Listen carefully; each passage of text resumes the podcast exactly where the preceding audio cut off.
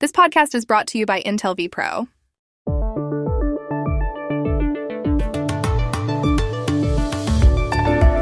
Los peruanos tienen nuevo presidente tras la destitución el lunes de Martín Vizcarra por parte del Congreso. Es el presidente del legislativo que se posesionó ayer. Yo, Manuel Arturo Merino de Lama, juro por Dios, por la patria y por todos los peruanos que ejerceré fielmente el cargo de presidente de la República para completar el periodo constitucional 2016-2021. ¿Es clara la figura de la incapacidad moral permanente que le adjudicó el Parlamento a Vizcarra? Ocurre todo esto por la mezcla de sistema presidencialista y parlamentario que algunos creen que existe en el Perú. Una periodista y un académico nos ayudan a entenderlo.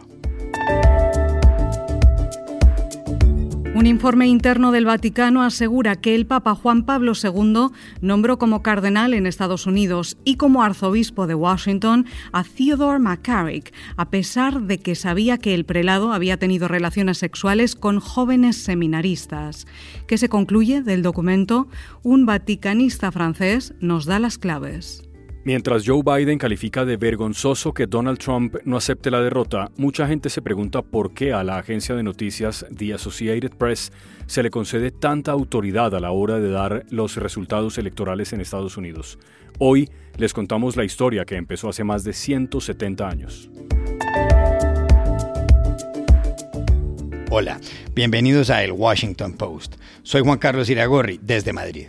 Soy Dori Toribio, desde Washington, D.C. Soy Jorge Espinosa, desde Bogotá. Es miércoles 11 de noviembre y esto es todo lo que usted debería saber hoy.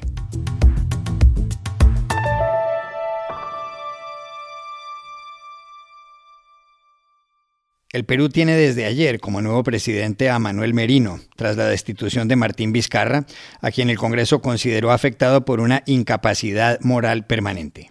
Vizcarra es investigado por dos casos de soborno relacionados con la construcción de un hospital y con unas obras de riego cuando presidió la región de Moquegua, en el sur del país, entre 2011 y 2014. Tras su vacancia, Martín Vizcarra sugirió que hubo una conspiración en su contra, y cuando ayer le preguntaron los periodistas quién estaba detrás de ese complot, respondió. Seguramente cuando definamos, el, cuando veamos el gabinete, ahí vamos a tener una luz de que cómo así eh, se lograron esa concertación de votos. Merino, de 59 años y agrónomo de profesión, deberá completar el periodo de Vizcarra que termina el 28 de julio. Merino pertenece al Partido Acción Popular, el del expresidente Fernando Belaúnde Terry, y fue uno de los impulsores de una anterior moción de vacancia contra Vizcarra. Muchos analistas piensan que en el Perú resulta menos difícil para el Parlamento destituir al presidente que en otros países de la región. Creen que esa aparente mezcla entre sistema presidencialista y parlamentario puede ser la causa. Le hicimos esa pregunta al politólogo peruano Carlos Meléndez, académico del Instituto de Investigación en Ciencias Sociales de la Universidad Diego Portales, en Chile. El el sistema político peruano es presidencialista. Es más, tiene una anomalía que puede disolver al Congreso si sigue siendo presidencialista. Es tan presidencialista que el presidente es jefe de Estado y jefe de gobierno a la vez. La figura esta del primer ministro, entre comillas, o presidente del Consejo de Ministros es nominal. Estamos hablando de una suerte de coordinador de ministros, pero que está bajo la responsabilidad del presidente de, la República. Pero este sistema presidencialista peruano tiene un Congreso con mecanismos de control del Ejecutivo que le dan ciertas prerrogativas, como la de censurar ministros, censurar gabinetes y cosas por el estilo.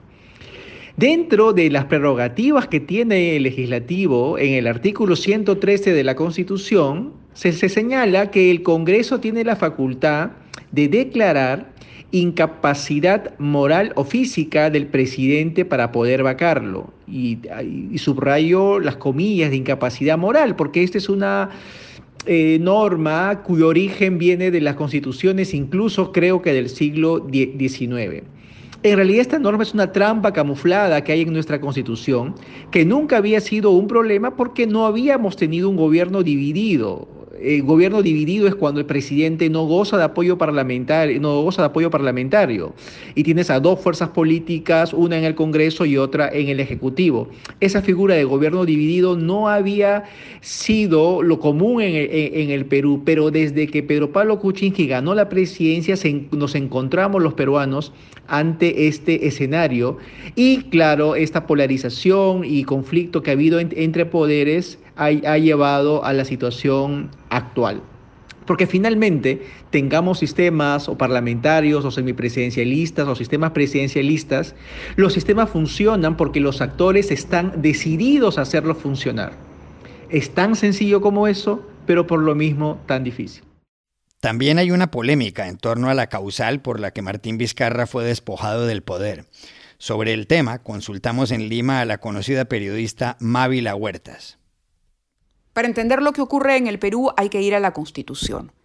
Y a un término clave dentro de ella. La Constitución dice que el presidente puede ser vacado por incapacidad moral permanente, pero no especifica de qué se trata, qué cosa es. ¿Que el presidente mintió? ¿Eso lo hace incapaz? ¿El presidente robó? ¿Eso lo hace incapaz para gobernar? El presidente ha sido denunciado, pero no tiene una sentencia, ¿eso lo hace incapaz? Ese espacio que queda libre la interpretación habría sido utilizado por el actual Congreso para sacar a Vizcarra, porque Vizcarra llega al gobierno en 2016 como segundo vicepresidente, pero ya había renunciado Pedro Pablo Kuczynski y Mercedes Arauz. Él estaba solo en Palacio de Gobierno. Y durante los últimos meses han aparecido en la prensa local testimonios de colaboradores de la justicia que sostienen que el presidente cobró Cobró sobornos cuando era un gobernador en el sur, mucho antes de ser presidente de la República. La Constitución dice que el presidente no puede ser acusado de ningún delito mientras dure su mandato, pero sí puede ser investigado. Y estas investigaciones, al haberse quedado solo y contra la pared Vizcarra, han sido aprovechadas por el Congreso para retirarlo del cargo. Han dado por ciertas las versiones de esos colaboradores eficaces y sumido al país en una nueva crisis que para muchos no es otra cosa que un golpe de Estado parlamentario.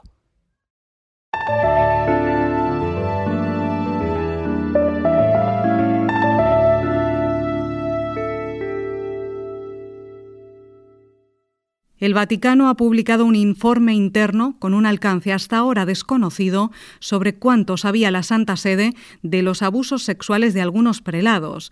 El texto se refiere, entre otros, a la figura de Juan Pablo II, Papa de 1978 hasta 2005, y que fue canonizado hace seis años.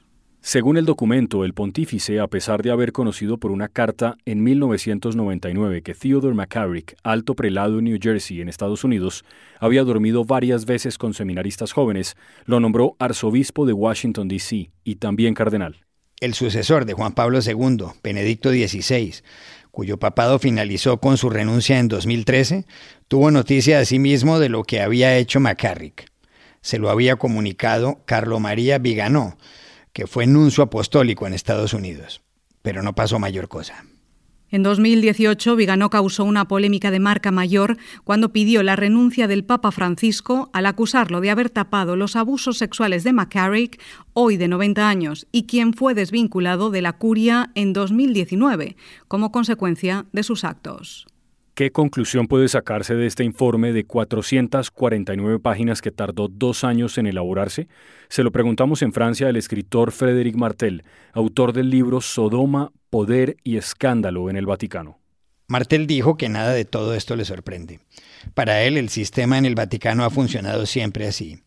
Y advierte que hombres próximos a Juan Pablo II, como el cardenal Angelo Sodano o el cardenal Stanislav Siwis, asistente personal del Papa, sabían del homosexualismo de muchos prelados y los nombraron en numerosos altos cargos, quizá porque los que nombraban también eran homosexuales.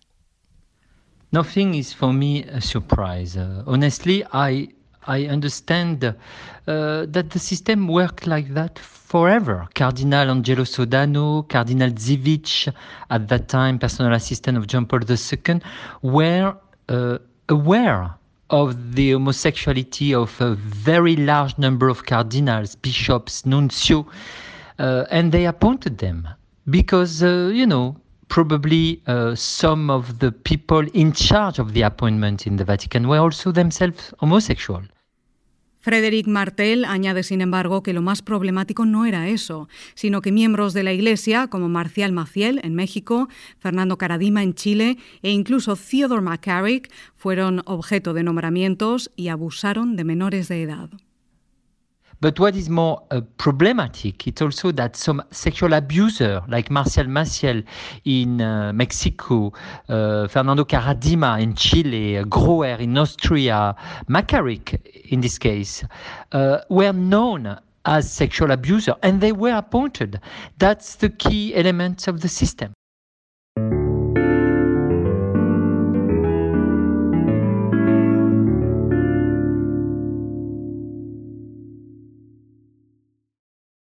En Estados Unidos, el presidente Donald Trump sigue sin aceptar la derrota ante Joe Biden y sus abogados entablan demandas por fraude en diversas regiones del país.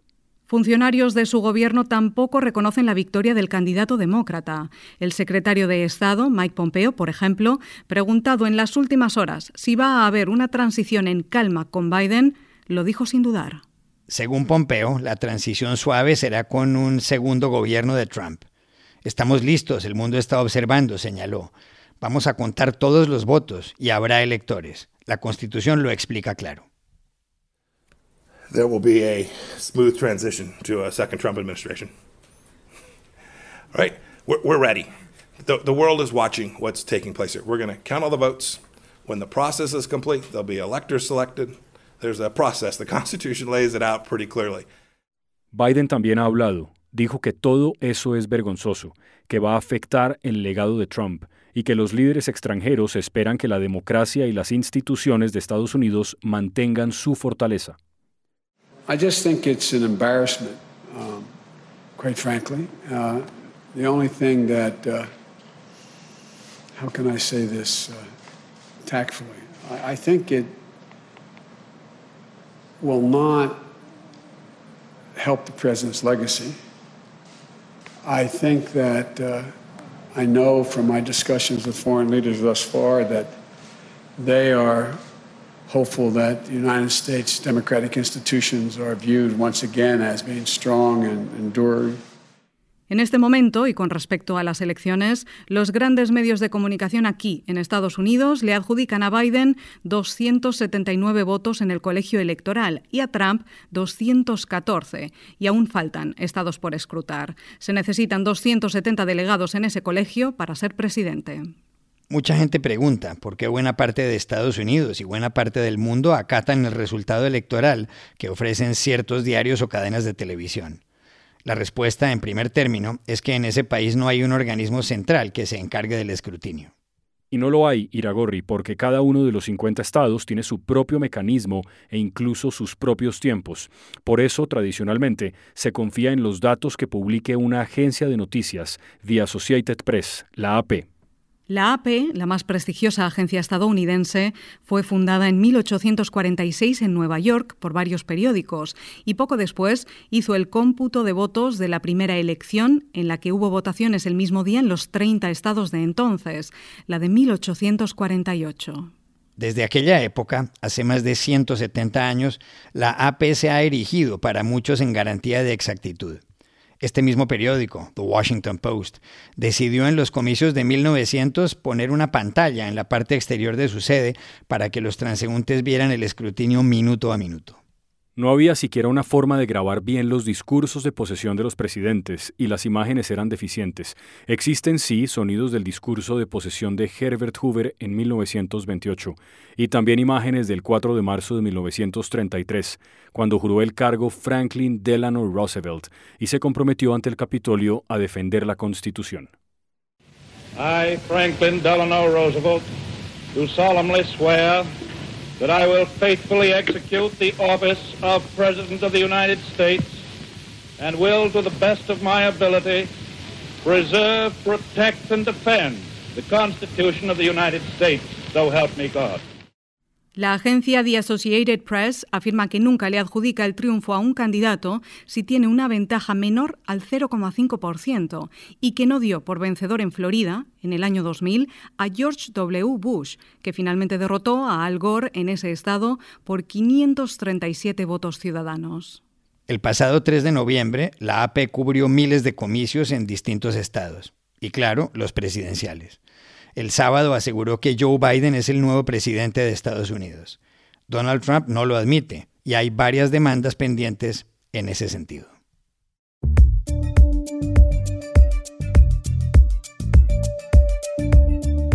Y estas son otras cosas que usted también debería saber hoy. El jefe de la policía de Cancún, en México, Eduardo Santamaría Chávez, ha sido destituido después de que diera la orden de disparar al aire en una protesta feminista que tuvo lugar el lunes. La determinación la anunció la presidenta municipal, Mara Lezama, que dijo, estupidez se queda corto como adjetivo para calificar esos disparos. Todo ocurrió en el Palacio Municipal Benito Juárez, cuando medio centenar de agentes abrieron fuego ante unos 2.000 manifestantes. El presidente del Brasil, Jair Bolsonaro, ha lamentado los muertos que ha habido en su país por culpa del coronavirus, que son ya 162 mil, pero agregó que de nada sirve huir de la pandemia, pues todos vamos a morir en algún momento. Bolsonaro, que sufrió la enfermedad, manifestó también que el Brasil, donde hay más de 5 millones de contagiados, debe luchar con el mal a pecho abierto y tiene que dejar de ser un país de maricas. Y aquí termina el episodio de hoy de El Washington Post, El Guapo. En la producción estuvo Cecilia Favela. Por favor, cuídense mucho. Y pueden suscribirse a nuestro podcast en nuestro sitio web, elwashingtonpost.com, seguirnos en nuestra cuenta de Twitter, arroba el post, y también nos encontrarán en Facebook, buscando el Post Podcast. Chao, hasta mañana.